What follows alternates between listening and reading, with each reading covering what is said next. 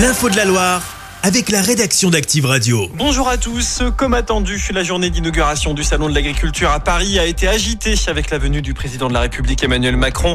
Malgré les huées et les sifflets, le chef de l'État, présent depuis le début de la matinée, a multiplié les réunions avec les syndicats agricoles. Il a participé à un débat avec une dizaine d'agriculteurs. Il a annoncé qu'une loi Egalim européenne sera élaborée et qu'un plan d'urgence trésorerie sera mis en place rapidement.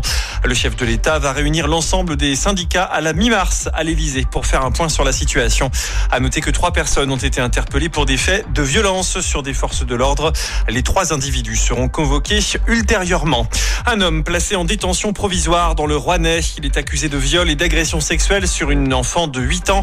C'est la mère de l'enfant qui aurait porté plainte. Elle aurait surpris son compagnon en position explicite avec la petite fille. Il n'était qu'une petite trentaine à avoir répondu à l'appel pour la paix en Ukraine à Saint-Etienne à l'initiative du comité Loire de mouvement de la paix présidé par Daniel Durand. Les participants se sont retrouvés hier en fin de matinée, place Jean Jaurès, devant le kiosque à musique. Un rassemblement symbolique pour dénoncer la deuxième année de la guerre en Ukraine.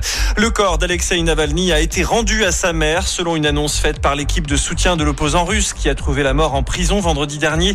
Alexei Navalny était âgé de 47 ans. Les causes de son décès n'ont pas été révélées par les autorités.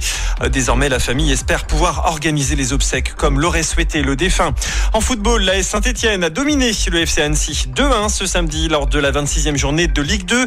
Euh, grâce à des réalisations de Cardona et Sissoko, les Verts enchaînent une troisième victoire consécutive.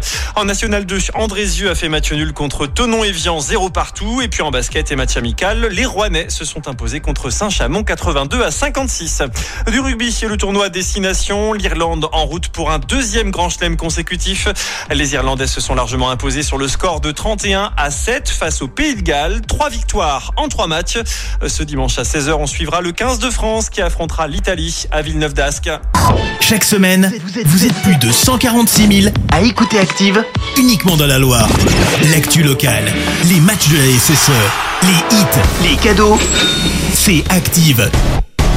Source Médiamétrie, IR local, habitude d'écoute en audience semaine dans la Loire des 13 ans et plus, de septembre 2021 à juin 2023.